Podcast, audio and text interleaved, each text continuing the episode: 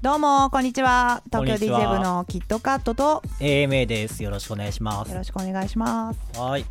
私ね最近はい。お部屋にお花飾ってるんですよどうしたんですか？いきなり。え一応女子なんですけど。いやいやいやいや。え、お花飾ってますか？はい、はい。そうなんですよ。なんかあの、今サブスクリプションってすごい流行ってるってはい言いま。せん、サブスク。そうそう月額払うと、なんかこう月1サービス受けられたりとか、はい。あの利用できるサービスがあったりとかっていうのあるんですけど、はい。私その中でもあのブルームライフっていうはい。あのサービスを見つけてブルームライブルームライフですね。ライク。はい。ライフ。人生のライフはいでそれで検索していただけるとあの皆さん見ることできるんですけどあのお花が毎週届くサービスなんですよはい。毎週？はい。はい。であの私の家はだいたい木曜日か金曜日にお花が届くんですけどあのプランがいろいろ選べて私が選んでるプランは800円のプランなんですね。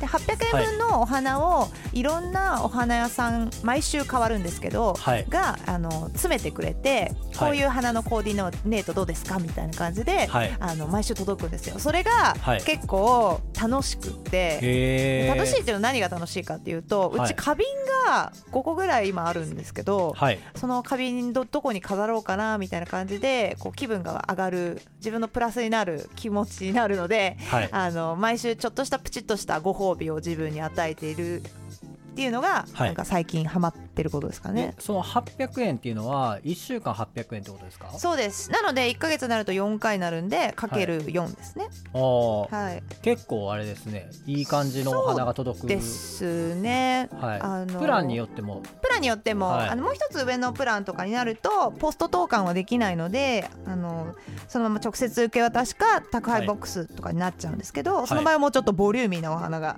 届いたりして私の場合はちょっとお部屋に植物あるといいナーぐらいなので。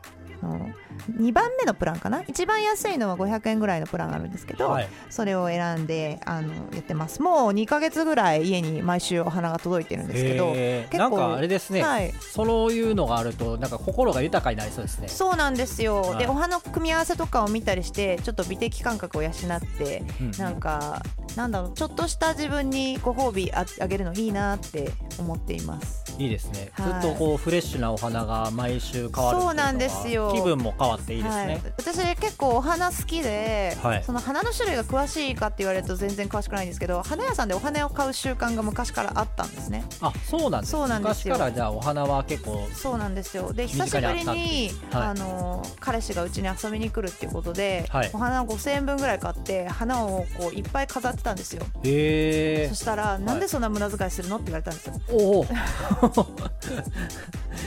それはなんか悲しい。ねなんか心が傷ついたんですけど、なんかまあその方とはちょっとお別れしちゃったんでいやお別れしちゃいますねそれは。お別れしちゃったのあれなんですけどなんか共感できないですね価値観が。そうなんですよ。私が大事に思っていることがちょっと違ったのかなっていうふうに思ったんですけど、そうですね。世の中の男性にはそういうのを気をつけていただきたいですね。はい、そう何気ないですね。何気ない一言がそうですよ傷つけている可能性があるということで。ははい。い、でお花ってやっぱり時間が経つと朽ちて枯れていってしまうんですよ。はいでその毎日お水を変えてあげたりとかしないとやっぱりあのかわいそうだなとか思ったりとか、そういうちょっとした気遣いってなんかこう失っていくじゃないですか今の時代、はい。だからあの800円であの今そういうサービスを受けていることでちょっと生活が豊かになる。はいなと思ったので、あのご紹介しました。はい、はい。ありがとうございます。はい、ポストに届くんですごい便利ですけどね。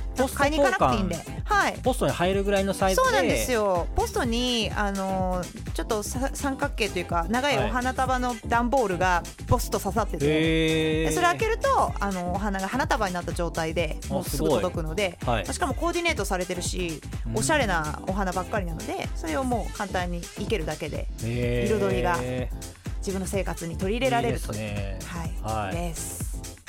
あおしゃれな感じで羨ましいな感じです、僕は全然またグルメの話 いいですか？なんか最近そうなんですよ。その僕のグルメの師匠みたいな人がいてその人に食べ歩きツアーに連れてってもらったりしてるんですよ。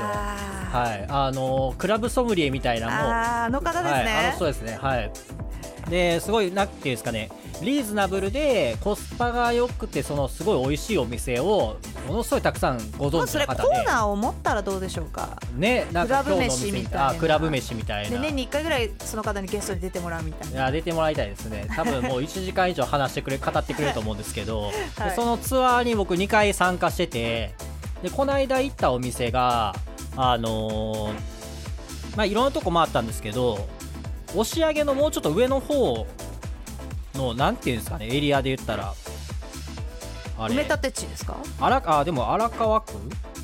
はい。はいあ東日暮里おお。はい行ってきたんですけどあのー角打ちってご存知ですか？えー、なんか聞いたことあるけどはいわかんないです。角打ちってあの酒屋さんの中であのかお酒を買って飲むっていうなんかイートインスペース付き、酒屋さんみたいなはいはい。はい、結構昔からあった文化でむしろ逆に今最近減っちゃったぐらいの感じで今はあのコンビニにイートインスペースあってコンビニで買って飲んでるサラリーマンとかいるありますね。はい、あれが酒屋さんでできるんですよえー、いいですね。そういう、はいあのーところに何軒か連れてってもらったんですけどその、えっと、東日暮里の方にある、えっと、家谷酒店っていうかなり老舗のところに連れてっていただいて、でそこで、まあ、マスターすごい優しい方でなんかこう、まあ、実際お店でお酒を買ってでおみおつまみ買って食べながら飲んで喋ってたんですけど、はい。そのマスターがですねなんかちょっと面白いお酒あるからよかったらどうですかみたいな感じでで出てきたのがパイカルってお酒なんですけどー。はい。知ってます知らないです。パイカルはいなんかどこの？中国？はい。とかのお酒で甘日本酒っぽい感じで甘いんですけどめっちゃ強いみたいな50度ぐらいあるのかなへえ。なんかもうなん酔っちゃうじゃないですかそんなの。50年ものとかなんかすごいなんかお年季の入ったお酒でボトルもなんかもうすごいカスカスになってるみたいなへやつを出え。してきて、そんなの出してくれたんですか？すごい車サービスですね。もらったんですけどでそれがもうすごいきつくてあので結構香りも独特でこう好き嫌い分かれる感じだと思うんですけどでもなんか年季入っててすごいありがたい感じでいただいて美味しかったんですけどはい。なんかそれをインスタに載せたら友達からコメント来てへえ。「これコナンが新一に戻るお酒じゃないですか!」って言って「え？何何?」ってやっえてなんでなんでですか？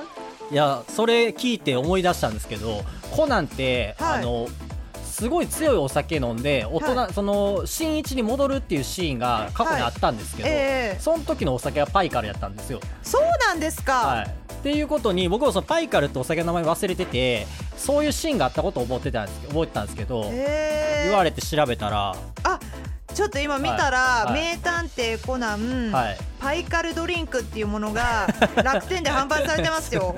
そうなんか精力剤みたいなね。そうそうそうそうです。パイカル。風ってなってます。はい、なんかねそういうちょっとなんか別の商法みたいな別のこうなんか商品もあるんですけど、えー。実際にパイカルってお酒がああって、そうなんです、ね。はい、それをあのいただいたというのが最近のトピめちゃックス。めちゃ強いお酒の代名詞とされてるということなんですか、はい。パイカルは。う。ーんといやそれで言ったらなんかあれじゃないですかスピリタスみたいな感じになるんじゃないですかなんはか度数が強すぎるというよりかはなんかそういうわけでもなかったですけどたまたまコナンでそれが取り上げられてへなんかコナンも別に言ったら小学生なんでお酒飲んだらダメじゃないですかそうですねなんなら新一も高校生なんでお酒飲んだらダメじゃないですかえ。そうですね。どはいっちもダメ。どっちもダメなんですけど多分お酒と水を間違えて間違えなんか高無熱出した時色透明にだからだ。あそうですそうです。きっと多分そそれでそはい。こで、高熱出して水飲んだのがパイカルやったみたいななんかそんな感じやった気がします。確か。なんかイネ科のあの原主主原料らしいですよ。ミエカイネ科、はい。なんかトウモロコシの一種。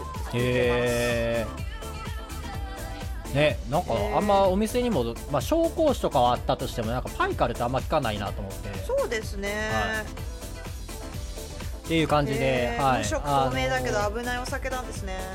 そうですね。こんなんクラブで置いたらえらいことになりますよ、はくれぐれも置かないようにしていただきたい、えーでもなんかこう飲んだことでお話のネタになるから 珍しいお酒いただけてよかったですね,、そうですね。新一に戻れる気分になれるかもしれないです、ね、えなんか戻ったりとか、かなかったですか、戻るってなんですよ。僕 僕過去何かあってな今天野になったみたいな小学校3年生ぐらいにならなかったですか？やばいですね。まあおちょっと顔おぼこいですけど。はい。はい。戻らなきゃいけ年ないんじゃない齢正規な年齢に見られたことがないっていう、はい。はい。そうですよね、はいっていう感じでやらせてもらってますけど、はい、はい。そういうのが、はい、最近あったことでした。じゃあ今日のテーマに行きましょうか。ははい。今日のテーマは何ですかね？はい、またまた DJ、はい、いきますか、瀬戸り、はい、瀬戸りって知ってます？何のことかっていうことなんですけど。セットリスト。はい。DJ はセットリストを作ることが良しとされているのか、まあ、悪なのかみたいなはい、ことについてちょっとお話していきたいなと思ってます。はい、はい、瀬戸りってなんだろうって思ってる方のためにちょっとご紹介しますね。はい、セットリストの略なんですけれども DJ が1曲目からラストの曲まであのもうどういう順番でかけるかっていうのをあらかじめ決めていて、はい当日それを流すことを、まあ、セットしたリストをそのまま流す瀬戸りっていう風に、えー言っています。はい、でなんかこう賛否両論あるんですよこれ。で瀬戸りを、まあ、家で組んできた曲の順番で入れるところも、もう全部 Q を振っててここから次の曲入れるっていうセッティングをした上で、はい、あの当日現場で曲をかけてるんだったらミックス CD でも流してろみたいな。はい、それを現場でやるのはお客さんのことをこう組んで曲を選ぶことが DJ じゃないのかみたいなはい、その2つの視点があるんですよ。はい、でもちろんその DJ は自分が最高のプレーをするために準備をすることはもちろん重要なことなんですけどもはい、だからそこの部分で、まあ、人によってあのスタイルがいろいろあると思うんで実際あのちゃんは組んだりしますか、はあーえっ、と最初はめっちゃゴリゴリ組んでました。えっ、と私もです。9ポイントもゴリゴリ打ってそれを再現するっていうようなことをやってました。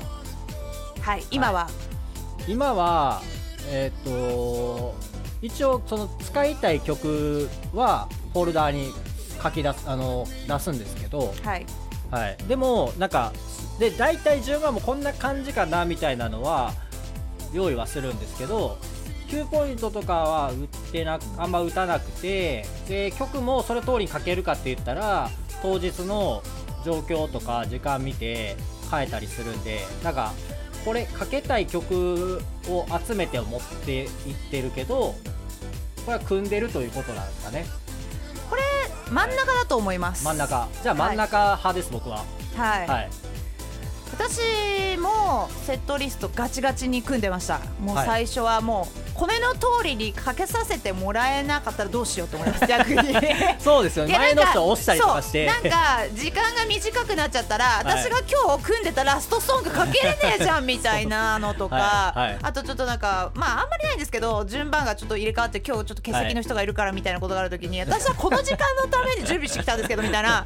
もうなんか融通の利かない DJ 前一回一番僕らあの一緒に多分出たイベントで一番最初の DJ さんなんか時間なんか組み方間違えて、はい。1時間余分に回してくれって言われて 1時間半ぐらいの急にセットが当日 10分前とかに決まるみたいな、はい。なんか確か1人多くカウントされててその人がごっそりいないってなって。まあ現場はね突然そういうことが起こりますから。ありますね。はいやなんかあの私も DJ をこうする時間になってブースに行った時に、はい。前の DJ さんは私はあんまり面識がない方で,、はい。でご挨拶当日はしてたんですけどなんか「すいません。あと3曲かけてもいいでしょうか?」って言われて。めっちゃかけるや3ん曲って多分15分ぐらいかかっちゃうから私いつ始めればいいんだろうってなって、はい。で多分おそらくその方はちゃんとセットリストを組んで来ていあたんだと思うんですよ。の通りに忠実に再現したいそうなんですよ。で、このはい。最後の曲までどうしてもかけたいっていう思いをなんか感じちゃって。あいいですよっていいですよって言っちゃったんですけど、はいはいまあそのタイムテーブルをきれいにこうねつないでいくって話はまた別として、はい。やっぱりそのセットリスト組んでくると融通が利かなくなっちゃうっていうところをね。現場を踏めば踏むほど感じてて、はい。かけれないこともあるんですよ結局、はい。ありますはい。はい。で1曲目にかけようと思ってた曲が前の人がかけた曲と全く違う曲ではい。これこっから始めたら多分お客さんわってなるなって思ったりとか そうですね。そうなんですよ、はい。なのであのセットリスト組んでいてガチガチにやっていたところがガチガチに組まなくなっていった理由っていうのは、はい。現場で100%セットリストが披露できないことが多いからっていうのがはい。理由でした、あ同じ感じです。はい。はい。でこれがライブセットとかになるとあの綺麗に披露するように準備していくのは DJ よりもあのやっていていいと思うんですよ私は。はやっぱこれはやっぱりあのリアルタイムでやれることっていうのはライブセットだと大変なんで、はい。あのあれなんですけど DJ はあの私もあまちゃんと一緒で大筋決めていきますけど、はい外れもあるんですよ選んだ曲が。今日のパーティーには多分合わないと。そうですね。思った時に今日のパーティーに合うであろうフォルダを作っておいて、はい。その中からあの選んでいくっていう方式をとっています。はい。でまず最初に、えー曲を集めるところから始まって、はい。あの今日例えばあのイベントを出演しませんかっていうオファーが来て、はい。じゃあ何月何日のこの場所でこの時間ぐらいですっていうのを聞いたらフォルダを一つ作ります。はい。でその中にあの日常で聴いてる曲も含めかけたいなと思うものをボンボン放り込んできます。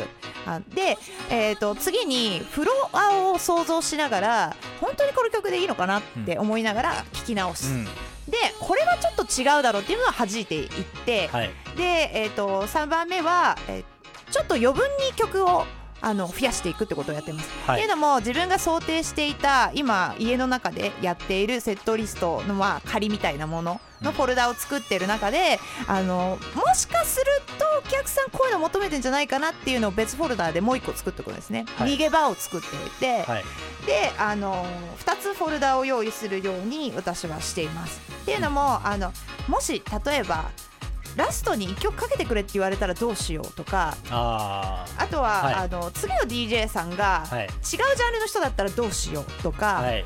なんかいろんなケースを想定して、はい。もう一つあの余分な曲を入れるフォルダには、うんうんうん。あのまあ、ヒップホップ入れてたりもしますし、うん。あのちょっと想定したものを入れてます、はい。でそうすると呼び出す当日やった時にあよかった次の DJ が R&B だったらヒップホップかけちゃおうとかってはい。いう渡し方ができると、はい。次の DJ さんが「えなんすか？こんなの入れてんすか?」みたいな「ハウス DJ なのに」みたいな。確かに。そういうコミュニケーションもできるので、はい。あの私は今はそういうやり方をしています。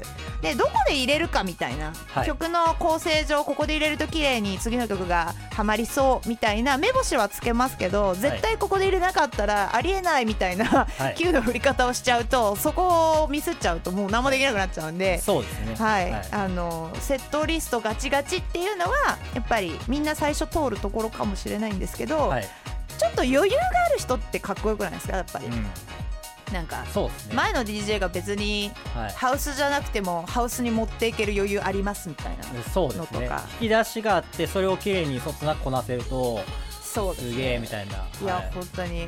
でなんかこの前ボノボで DJ してた時に、はい。あの私の後が DJ 和田さんで、はい。もう DJ 和田さんマニアックラブでレギュラー持ってるようなすごはい。いレジェンドな方なんですけど、はい。私があのドンシャリ系のガラージかけてたんですよ。はい。で和田さんはテクノのあの DJ さんなんですけど、うん。まあもちろんあのすごいいろんな音楽聴かれてると思うんですけど私の曲ラストからつないでった感じがその流れを踏んでくれてハウスガラージっぽいところからテクノに持っていくまでが何の違和感もなく静かに自分の方に持っていくっていうのがやっぱりすごいスキルなんだなって思ったんですよ。へでそれもなんかお客さんを喜ばせるためもあるし前のはい。DJ さんへのリスペクトもあるし、さらに自分のやりたいことに持っていくっていうこの3つすべてを、そうです。すべてをアピールすることなく自然にやってるってところがすごいって思いましたね。でそれをセットリスト組んでたら、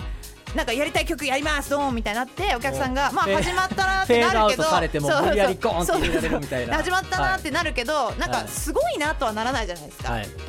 だからそこがやっぱりすごい経験がもううんいっぱいある方とかはすごい綺麗にやってるんで、はい。実際あのクラブとかに行ったら、うんこの人すごい DJ だよって聞いたらそこ聞いてみるとやっぱすげえってなりますよ、確かに。うん。はい。なんか知らない間に持ってかれるみたいな、そうですね、はい。でそれはやっぱり対応力が DJ に一番問われることだと思うので、うん。セットリストを組んでって100%を出し切って100%表現がフィットする場所もあれば、はい。そうじゃない場所もあるんで、はい。どんな場所でやっても最大限できるってなると1個しか技を持ってなかったら、はい。あのやっぱ弱いと思うんですよ。うんうんうん。だからそこを増やしていくためには、まあ、予備フォルダ作ってみたりとか、もうここハマりそうなフォルダを何個作るとか、まあ、いろいろ対応の仕方はあるんじゃないかなと思っていて、まあ、私はこういう風にしてますけど、はい。はい、同じですか？そうですね。同じですね。はい。もうそんな感じで結構フォルダ分けもその当日のイメージに合わせて一応そのメインフォルダとサブフォルダみたいなやつを作ってそのサブの方にはなんか先行漏れしたやつとかも一応置いとくんですよ。はいはいはい。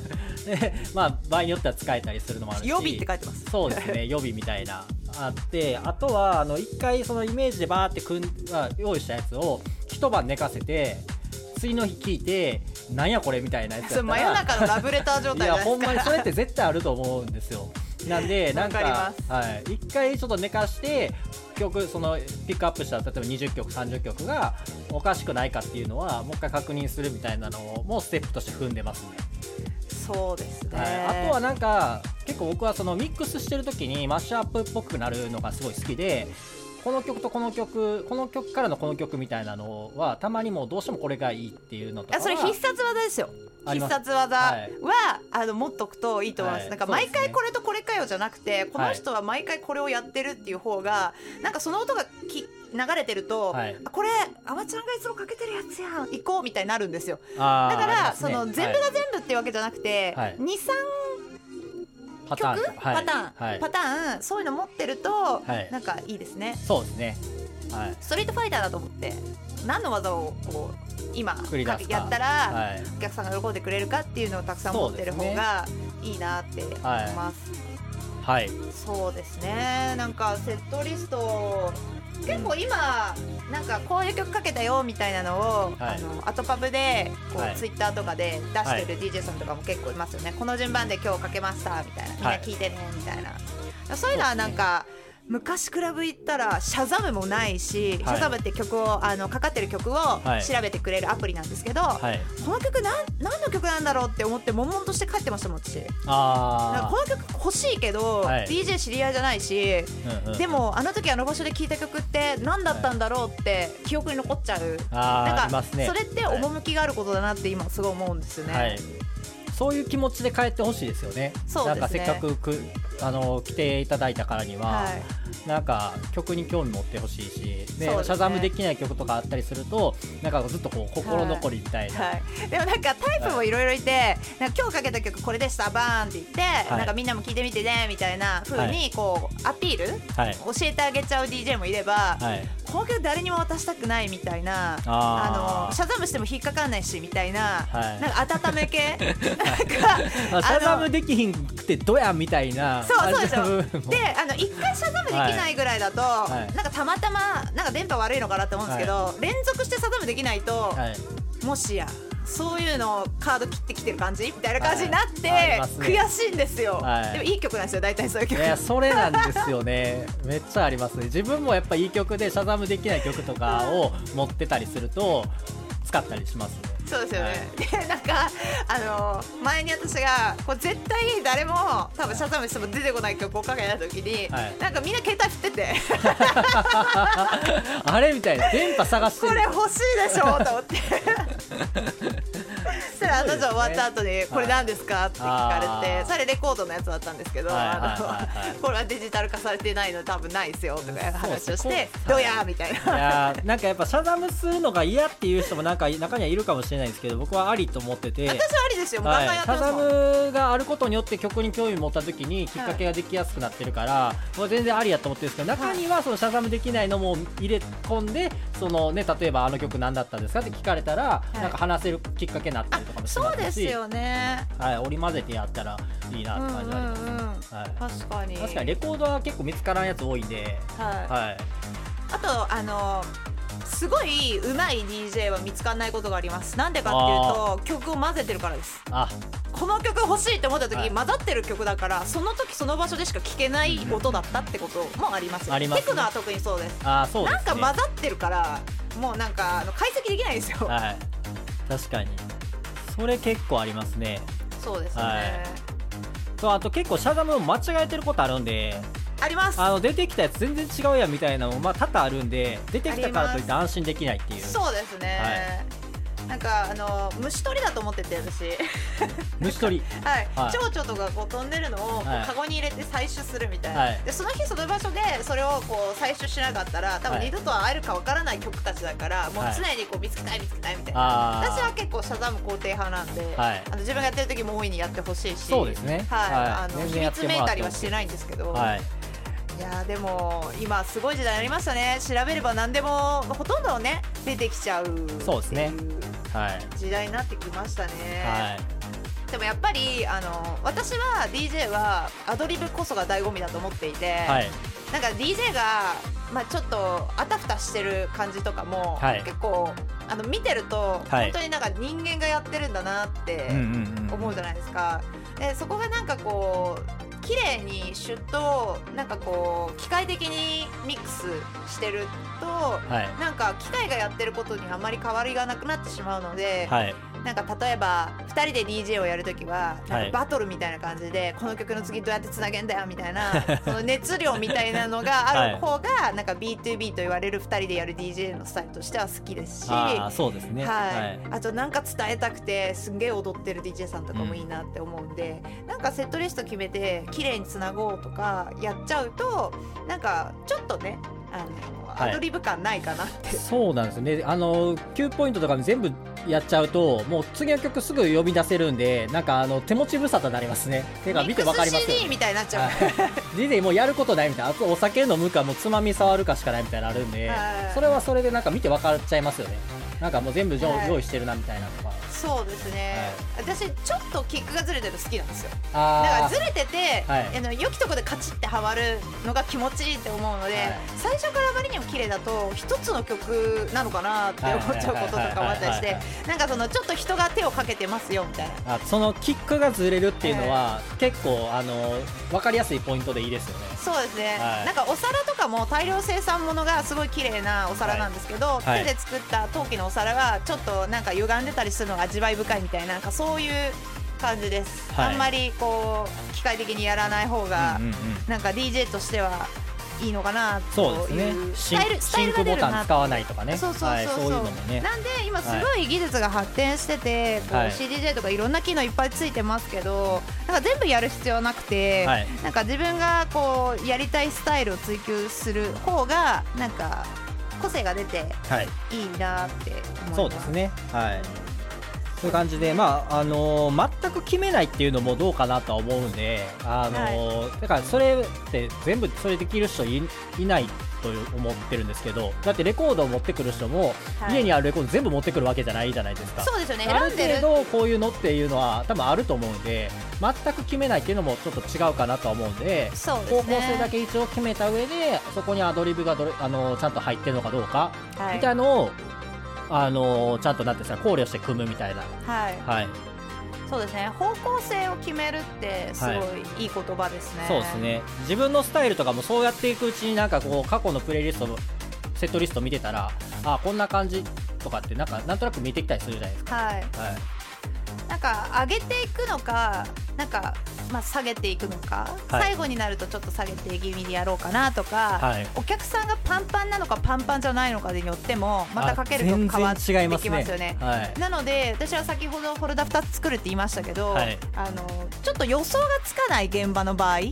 もしかしたらパンパンかもしれないし、はい。もしかしたらスカスカかもしれないみたいな、はい。時はあの上げの曲と、はい。まあ、ちょっと人が少なかった時のパターン 2,、はい。二パターン用意してて上げの時ははい。もうお客さんがペラペラペラってもうダンスしたいみたいな感じになった時に、はい。フォルダーがなかったらはい。どうしようってなっちゃうんで。ね。やっぱ引きすぐに引き出せる引き出しを持ってることっていう大事さですすね。ね。はい。なので、あのーもし DJ を始めてあの現場が決まってまだはい。そういうのが想像つかないっていうことであれば、オーガナイザーさんにどういうパーティーで何時台であの今までどういうことをすると盛り上がったかっていうのをヒントをもらった方がいいと思います。はい。はい、でそうやって情報を集めたりあと実際にその場所に行ってみて下見するとか、はい。そうやってこう自分がここでやったらどういうことをすればすごくいいのかっていうのをはい。考えることがすごく DJ は楽しいんじゃないかなって思ってます。そしはい。てここの、この曲。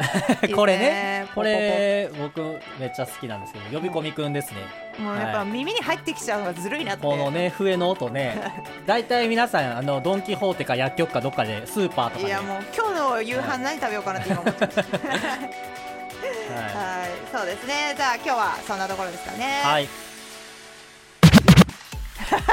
今の自治市の入れる場所。タイミングパッチしでしたねはいでじゃあ次のコーナーです。はい奇跡の一曲コーナー。はいじゃあ今日はあまちゃんの曲からかけましょうかね。あ僕の曲からいきますちょっとね曲の出だしを決めてなくてあどっから結構最初長いんですよねあじゃあ設定お願いします。はいはい。じゃあ私はなんかなんかお話ししましょうかね。曲をですねこの「奇跡の一曲」でいつもかけようと思うんですけどなんか私自身もこの曲を、あのーかける前にいろいろ調べたりすると知識がすごくなんか増えてなんかいいなこのコーナーいいなって思ってるんですよね。そうですねでやっぱりその年代だったりとかなんかどういうアーティストだったりとか、あのーまあ、誰とコラボしてるとかそういうあのテキスト情報が入ってくるとよりその曲を聴いた時の解釈が深まるなと思うので、なんか今まで買ったり集めたりしてきた曲の中で、はい。この曲を深めたいっていう曲があったら、はい。徹底的にウェブ検索してみるのありだなとう。んうん思います。うんうん。結構レコード屋さんはあの曲の紹介を丁寧に書いてたりするなとか。あー確かに、はいこうレア版ですとか、はい。B 面をチェックせよとか。そうなんだクせよ。そうそうそうそう、そうラリー・レバンがよくかけていたとか、はい確かに。なんか TSUTAYA とかの CD 紹介でもそんな感じで書いてたりとかして昔結構見てましたね。そうそうそう、なんかはい。今やもうビレ版ぐらいでしか見ないんですけど商品はい紹介をね、なんうんかすごく丁寧にやってた時代ありましたよね、ありましたね。CD 屋さん行くと店員さん一押しって言って全く見たこともないジャケットのなんか海外からの CD がはい。羅列されてて、もうジャケ買いするしかないのかこれはみたいな。そうです視ね聴もできるよとか書いてあったりして、確かに。はい。はいそうでしたね。はい。じゃあそろそろ準備できたんかではいお願いします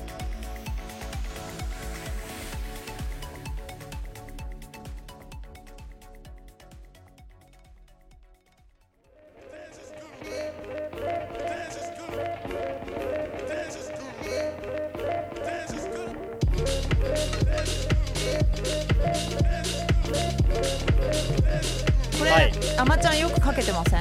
あご存知ですか？私この曲好きなんですよ。えこれめっちゃいいんですよ。えっ、と曲は「It's Just」っていう曲で、えーレオン・バインホールというアーティストの曲です。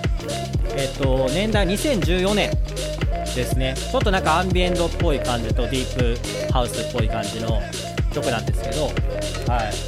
この曲ずっとこれの繰り返しだけなんですよ。結構単調っちゃ単調なんですけど。これを単調に聴か？してる。あまちゃんすごいと思います。あ本当ですか？ありがとうございます。なんかこれのこの曲との出会いはあのイギリス人と日本人のハーフのお友達がいて彼がかけてたんですけどそれでめっちゃいいなってなって調べて見つけた曲ですね、へー。はい、レオン・バインホールはイギリスのプロデューサー兼アーティスト、えっと DJ さん。ね。うん。はい、でハウスディープハウスダウンテンポなどを制作しているということなんですけどなんか前にも来日したことあるみたいで2016年とか7年ぐらいには来日したことあるみたいでちょっと見れなかったんですけど、はい、でもなんかスタイリッシュですよね。そうですね、この曲こうやってまあ聴いててあ僕いいなと思うんですけど DJ やるには結構めなんか難しくてこれあの BPM 安定しないですよちょっとね。あ、生音そうなんですか。っぽくて、はい、なんであの全然合わないですビートが、へはい、なんでミックスしづらいっていう難点があるんですけどまあそれもまあそれも含めていい曲みたいな感じで。アドリブ感が出るんじゃないそうです。かでまさにさっきの話かなっていうはい。いう感じで、えーレオン・バインホールの「It's Just」でした。かうわ、はい。この曲好きです。っこいいです。なんか何かが始まるような感じがしますね。ね。この男性ボーカルが。はい。ちょっと聞きたいんでいいですか、はい。本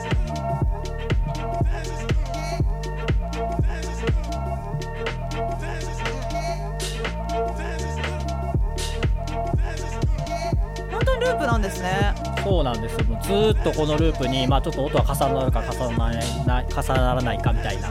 へー。じゃあ次は私の曲を紹介しようかな。はい。はい。ちょっとこれあの今日の朝届いたレコードなんですけど。あれ？早速またシェイクダウンですか？レコードを買いすぎ説あるんではい、いやーもう最近レコードの話しかしてないですからねやっぱ一個なんかハマったら結構ドハマりしてしばらくすると熱冷めるみたいな。そんな悪口ですか？そんないやえっと僕も一緒です。はい。この曲「コロコロ」っていう曲なんですけど、はコロコロ？い、コロコロコミックですか？前なんかコロニアルなんとかってなりましたけど。なんか何ですか？まあ、これもまたちょっとアフロっぽいですね。アフロで、はい私最近アフロを結構掘ってるんですけど。どうですか？また怪しい。変な声流れてる。また。これとブードゥー。あのはいレイを混ぜて怪しい感じで DJ したいみたいなあーキットさんの DJ は変なとこから音鳴るっていうので有名ですからね、はい、スピーカーのどっから音鳴ってんのかなみたいな。あれ私が歌ってます。からねあの音楽の先生たまになんか声をこの頭の上から出しなさいみたいなのあるじゃないですか。あんな感じでなんか変なとこ音出てるみたいな。確かに。でもそれで言うとそのボーカルのトラックの音のマスタリングがちょっと、はい。なんか普通のやつと違う感じのはい。ものを集めてる系の傾向あります。なんかちょっと違和感があるんですよ。声だけなんかうんうん。うん上物をなじませずにうんやってるから、多分スピーカーのよくわかんないところ出てる感じが はい。してるのかもしれないですね。はい、この曲はですねオリジナル1989年にリリースされたものであのすごく入手困難になっていた時期もあった曲らしいんですよ。でなんか私最近こういうちょっと古めかしいアフロ好きって言ってるじゃないですか。はい。でなんかちょうどいいんですよね。なんでかっていうとなんか上げもせず下げもせずみたいな感じのテンションが、うんうん。このジャンルは結構良くてお客さんがいっぱい入っててもあの踊踊れるし、はい。お客さんいなくても聴けるしそうですっていうね使い勝手がいいなと思っていて確かに。はい、詰めています。ではい。これは、えー、と曲名をちゃんと説明しますとノースモークさんによる「コロコロ」という曲ですねでレーベル名はワリアースダンスですね UK のレーベルです。一応ジャンルはクラシックハウスになってるんですけど。はい。あこれも UK なんですね。はい、はい。今日はじゃあイギリス縛りってことですね。そうですね、確かに。あこれもベントで流れてそうな感じします。すごい。い、やピーカーででかいところで聞くとこういうなんていうんですか割とこう落ち着いた感じで聞こえる曲も結構は生えてかっこよく聞そうなんですよこえるじゃないですかはでかつ真っ暗で聴きたい。い。あのスピリチュアルハウスとか、はい。あのアフロトライバルのジャンルは結構アーティストさんの数は少ないんで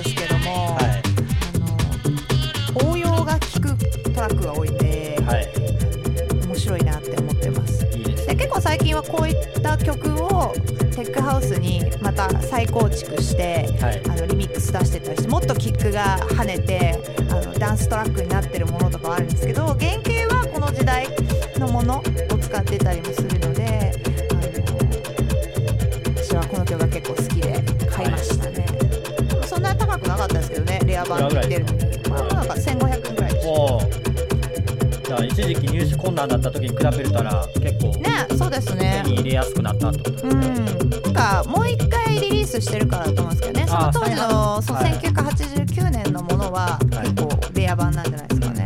入ってる曲も多分違うんだと思うんですけど。はい。はい。こんな感じで。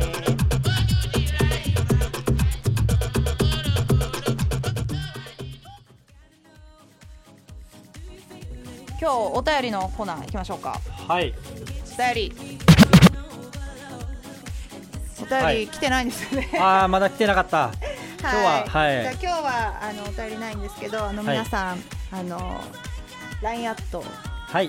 に、えーコメントを気軽に送っていただけたらなと思います。アットマーク東クはい東京 DJ を検索していただけたら、私たちの LINE アット登録しますかっていうのが出てきますので、はい。それをあの承認していただいた後に気軽にテキストメッセージを送っていただけたらと思っています。はい。はい。はい。じゃあ今日のまとめ。はい。セットリスト。はい。はい。まあでもどうなんですかねセットリスト問題は、人によってい。ろいろでいいと思うんですけどね、曲のジャンルもい。ろいろですし、そうですね。はい。まあ決めすぎないっていうことを意識してもらえればいいんじゃないでしょうか、はい。はい。じゃあ次のコーナーいきます。告知のコーナーです。はい。なんか最後のコーナー駆け足してて めちゃめちゃもう。別に。まとめなんか短くないですか？大丈夫ですかこれ？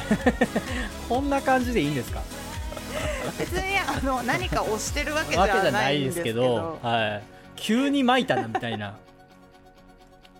すいません。タイムキープしてるような感じになってき,、はいてますけどあの、はい。そういうわけではないんですが。なんかでもいつもなんか40分ぐらいでちょうど収まってますよね。なんかこれすごいですね。体内時計みたいな。別にめっちゃきっちり測ってないじゃないですか、そうですね、は言われてみると、なんかそれはなんかいつも編集しててあれ？みたいな。これもまた40分やみたいな。そうですね、はうちらのエネルギーのすごいです切れるのが。ねちょうどあるんでしょうね、はい、これ一回を収録終わるごとに結構ぜいぜい言ってますよ。ちょっと休憩しようみたいな。暑いし。ねなんか伝えたいことも多いし、知識もいろいろ拾ってねこう、はい。お話しするってなるとやっぱりはい。頭使わないといけないなと思ってるんですよ、そうですね。だあとはい。私の滑舌問い題もあって。そうです。滑舌とで噛まないようにするのとか結構緊張。ああ 大丈夫ですか？実は自分の声が鼻声っぽいなとかなんか鼻になんか詰めて喋ってるんじゃないんですかっていうコメント そんなコメント来ないです。来てないですけど。はい。はい、なんか い。い声になりたいなと思ってます。頑張りましょう。はい、はい。はい。じゃああの告知のコーナーです。天野さんからどうぞ。はい。もう何度も何度もお伝えしてますけども。12月の29日、えー渋谷のサーカス東京にてスピリットソウルイヤーエンドパーティーに出演しますゲストはシルバさんです。あの歌手のシルバさんが DJ をしてくれるということになっております。えー、と DJ ナミーさん主催のスピリットソウルという、えーソウルフルハウスを中心としたレーベルのパーティーになるんですけども皆さんすごいいい曲をお持ちで、あのー僕も好きなんですけどもなんでぜひですね年えっ、となんていうんですかね2019年収め収める感じで来ていただければいいかなと思ってます。はい。はい、え私は12月27日プリンスギャラリーという清井町にあるホテルがあるんですけどそちらの、えっと、バーでも DJ をします。でこちらがですね30 35階にあってすごい夜景が綺麗なんですよ。いいですよね。はい、はい。で DJ タイムが21時から0時ということで、えっと、3名ほどの DJ で回しています。ですごいラグジュアリーであのホテル泊まられている方とかもいるのでちょっとおしゃれな感じの雰囲気でとっても素敵な場所です。